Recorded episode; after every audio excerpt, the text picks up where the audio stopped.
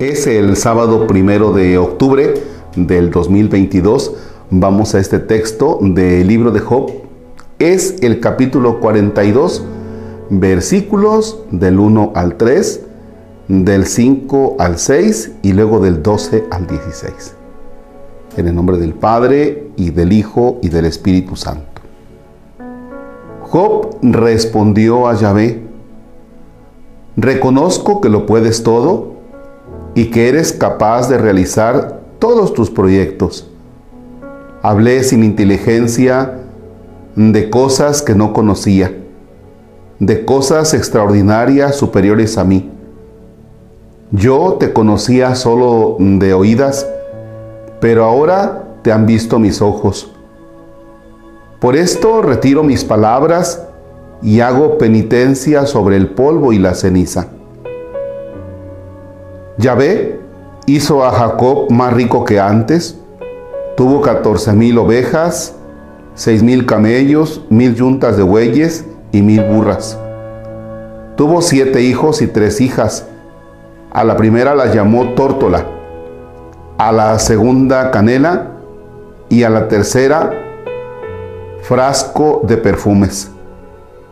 No se hallaba en el país mujeres tan bellas como las hijas de Job, y su padre les dio parte de la herencia junto con sus hermanos. Job vivió todavía 140 años después de sus pruebas.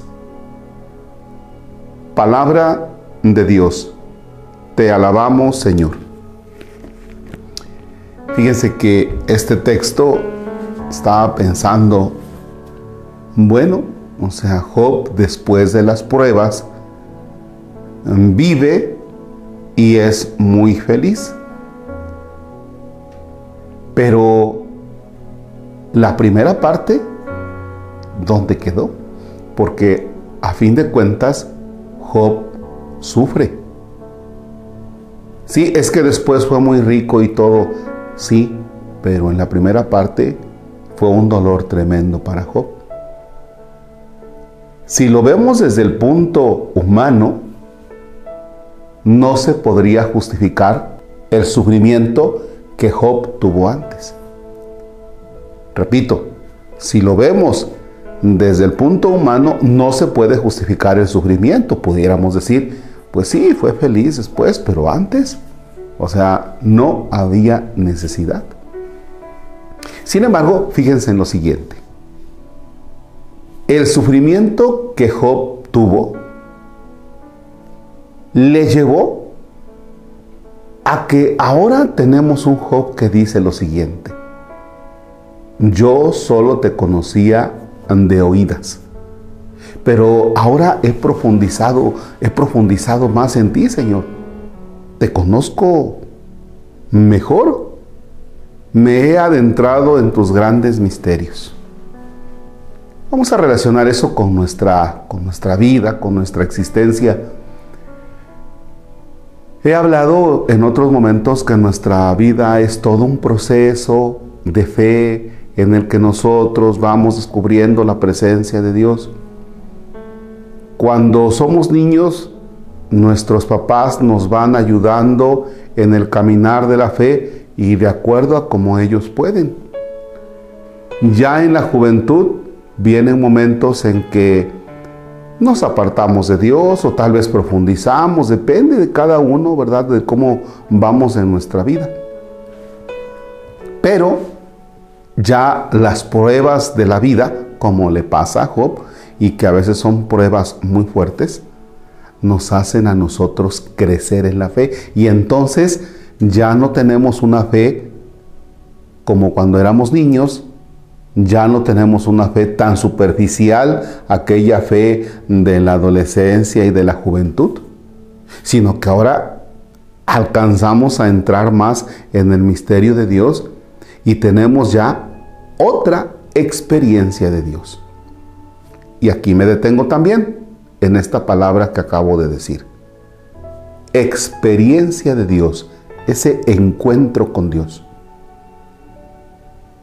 en nuestra vida de niños, de adolescentes, hagamos de cuenta que tenemos una embarradita de Dios. Pero las circunstancias de nuestra existencia nos van haciendo que experimentemos a un Dios cercano.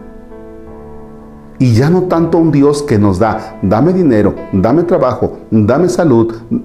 No, alcanzamos entonces a experimentarnos amados por Dios y eso cambia nuestra vida, eso cambia nuestra percepción de Dios y nuestra historia con Dios es otra. En ese sentido, sí se justifica el sufrimiento que tuvo Job. Y en ese sentido se justifican también nuestros sufrimientos, porque nos hacen adentrarnos en otra experiencia de Dios. ¿Cómo vas experimentando tú a Dios? ¿Cómo lo vas experimentando? A través de los años. ¿Cómo es que tú alcanzas a sentirte abrazado de Dios? ¿Cómo es que tú alcanzas a abrazar a Dios? Y la experiencia que tú tienes de Dios es totalmente diferente a la experiencia que pueden tener otros. ¿Qué es lo que no nos permitirá apartarnos de Dios? ¿Qué es lo que no nos va a permitir apartarnos de Dios? Porque luego hay personas que dicen, no, es que ya me aparté de Dios eh, eh, por culpa del Padre que el otro día eh, me miró con malos ojos. Es que yo me aparté de Dios porque una catequista, fíjese que me trató mal. Es que yo me aparté de Dios porque fíjese que el otro día en una oficina me atendieron mal. Olvídate de eso. Cuando tú tienes una experiencia de Dios en los acontecimientos de la vida, nada te puede apartar de Él. Nada. Ni el escándalo de un cura, ni el maltrato de una secretaria, ni el maltrato de una catequista, ni nada te puede apartar. Nada te puede apartar, porque entonces hay esa relación tan íntima. Y ya no conoces a Dios por lo que te dijeron tus papás, por lo que te fuiste pegando en el camino de la adolescencia a la juventud, ya no conoces a Dios por la experiencia de la secretaria, del sacerdote, del ministro extraordinario de la comunión, no, conoces a Dios a partir de tu experiencia, ya no de oídas. Por eso es importantísimo ese tema que hoy nos presenta Job. Yo solo te conocía de oídas, Señor. Ahora no. Que Dios les conceda y nos conceda que en esa experiencia que vamos teniendo de Él, nos sintamos amados. No existe persona más feliz en la vida que aquel que se siente amado por Dios, aún en las circunstancias difíciles. Padre nuestro que estás en el cielo, santificado sea tu nombre, venga a nosotros tu reino. Hágase tu voluntad en la tierra como en el cielo. Danos hoy nuestro pan de cada día, perdona nuestras ofensas como también nosotros perdonamos a los que nos ofenden. No nos dejes caer en tentación y líbranos del mal. Señor esté con ustedes. La bendición de Dios Todopoderoso, Padre, Hijo y Espíritu Santo, desciende y permanezca para siempre. Amén. Que la divina providencia se extienda en cada instante y momento para que nunca nos falte casa, vestido y sustento. Pongan sus manos, por favor, inclinen su rostro. Derrama, Señor, tu bendición sobre estas manos, sobre estos hijos tuyos, al inicio de este mes. Te pedimos que se confíen a tu providencia, que cada día trabajen de manera intensa poniendo sus capacidades al servicio de los demás. Que nunca nos falte el alimento en nuestra mesa, que nunca nos falte el sacramento de la Eucaristía. Acompáñanos, Señor, en este mes, en el nombre del Padre, y del Hijo, y del Espíritu Santo. Amén.